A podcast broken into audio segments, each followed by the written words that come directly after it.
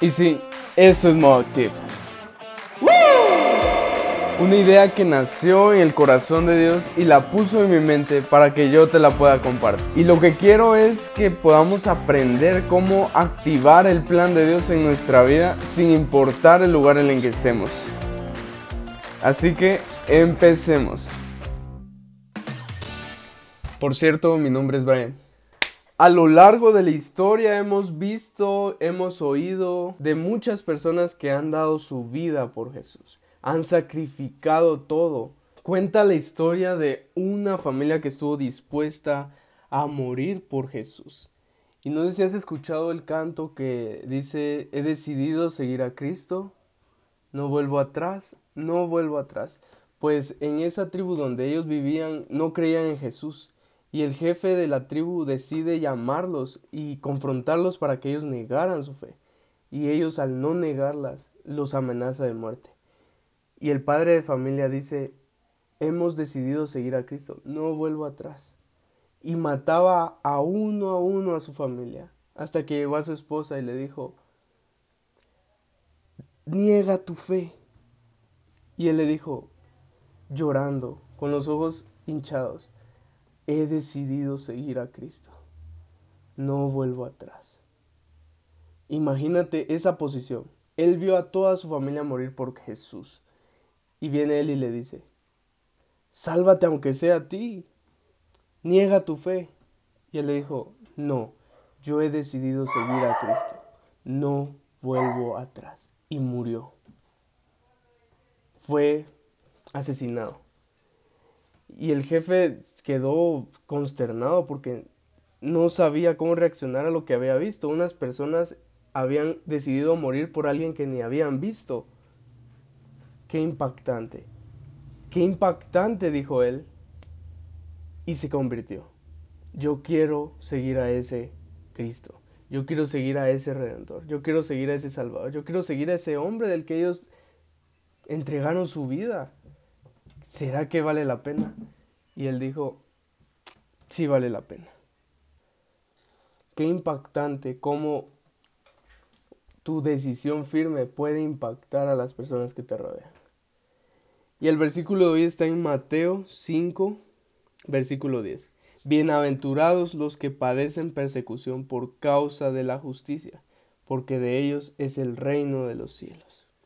Y decidimos titular este episodio como perseguidos y rechazados. Como jóvenes vivimos en una sociedad que rechaza rotundamente a Jesús, rechaza totalmente a Dios y se han creado diferentes ideas, diferentes argumentos que vienen a querer votar el fundamento bíblico, que vienen a votar lo que nosotros hemos creído. Sin embargo, Jesús dijo, el cielo y la tierra pasarán, mas mi palabra nunca pasará.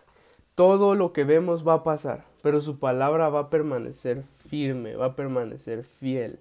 Entonces, ¿por qué no estar firmes? ¿Por qué no pararnos firmes en la roca y cuando vengan vientos y tempestades, poder estar seguros porque en lo que hemos creído vale la pena.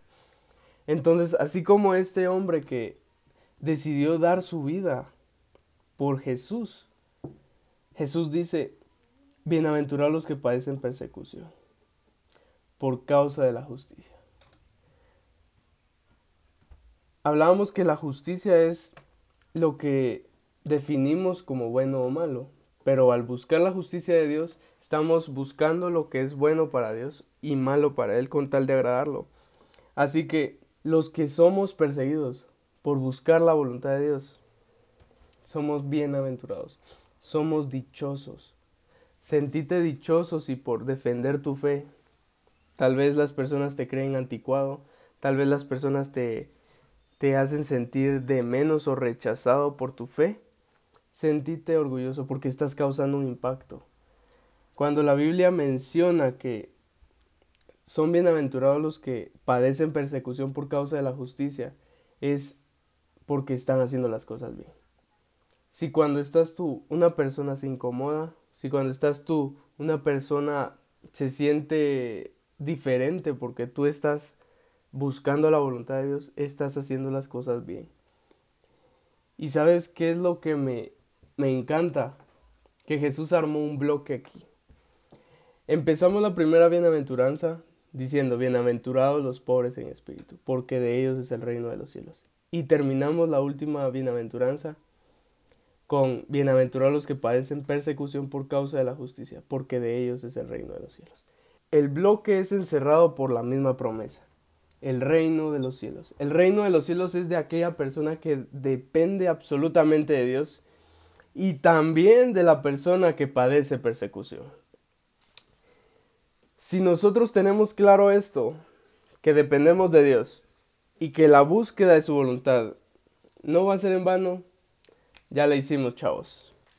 Porque si sos consciente que dependes de Dios y estás dispuesto a padecer persecución, todas las demás bienaventuranzas, todas las demás características van a ser parte de ti, porque estás en un proceso, estás en un proceso de transformación, estás en un proceso de edificación y vas a ser perfeccionado como dice la Biblia. El que empezó la buena obra la seguirá perfeccionando. Jesús empezó la obra en ti y aunque ahorita no te creas capaz de poder compartir la palabra, aunque ahorita no te sientas capaz de poder hacer la voluntad de Dios, está siendo perfeccionado por medio de Jesús, por medio de su palabra.